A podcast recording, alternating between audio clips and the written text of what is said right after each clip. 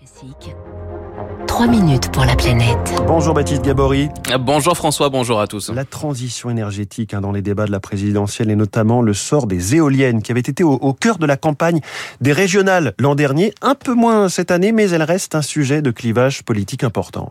Oui, il y a 8000 hein, éoliennes terrestres en France aujourd'hui, zéro en mer, mais une dizaine de parcs éoliens offshore en construction ou en projet. La France est en retard sur le déploiement de l'éolien. Michel Gioria est délégué général des représentants de la filière euh, France Énergie Éolienne. Quand on regarde les objectifs de la programmation pluriannuelle de l'énergie aux horizons 2023 et aux horizons 2028, ce sont les objectifs d'un bon niveau. Par contre, la France pêche dans la mise en œuvre de ces objectifs. Il faudrait installer 1900 mégawatts par an en France, alors qu'aujourd'hui, on installe péniblement 1300 mégawatts la France n'avance pas au rythme souhaité, notamment parce que l'opposition euh, est forte avec des éoliennes accusées d'être euh, anti-écologiques. Elles défigureraient les paysages, trop présentes à certains endroits. Hein. Il est vrai que trois régions, euh, le Nord, le Grand Est et l'Occitanie, accueillent 60% des éoliennes en France.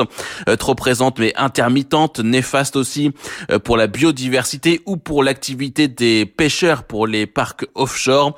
Thomas Pellerin-Carlin est le directeur du centre énergétique de l'Institut Jacques Delors. On a des oppositions euh, locales euh, partout en Europe et même dans le monde. Hein. Là où il y a une spécificité euh, française, clairement, c'est qu'en France, cette opposition, elle est beaucoup plus vocale et surtout, elle a été reprise politiquement. On le voit par exemple, il y a actuellement une consultation européenne sur justement les installations d'éoliennes. Et cette consultation, bah, tous les citoyens d'Europe peuvent y répondre. Et les trois quarts des réponses qui ont été faites par les citoyens européens ont été faites par les citoyens français. Et ça se retrouve donc politiquement avec notamment deux candidats, Marine Le Pen et Éric Zemmour, qui ne veulent plus d'éoliennes. La candidate du Rassemblement national veut même les démanteler.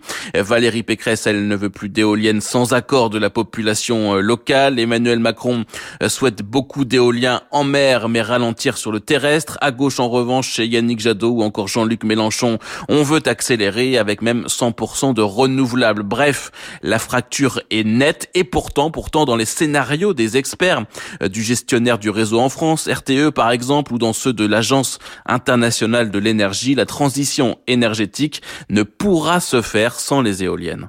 C'est clair que si on veut euh, produire de l'électricité pas chère, décarbonée, c'est-à-dire qui ne détruit pas le climat et donc du coup des vies humaines, et qu'on veut euh, pas retourner la bougie, les éoliennes c'est indispensable.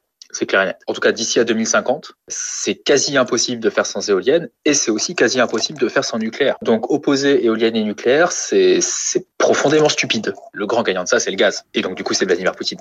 L'éolien d'autant plus nécessaire donc pour se passer du gaz, notamment du gaz russe. Il est vrai que l'éolien a l'avantage de pouvoir se déployer rapidement. Encore faudra-t-il résoudre donc les questions de concertation, de concentration des éoliennes sur le territoire ou d'impact paysager. Ce sont les conditions d'un déploiement plus rapide. Voilà, et on reviendra en détail sur la question du nucléaire demain matin dans votre chronique 3 minutes pour la planète. Merci.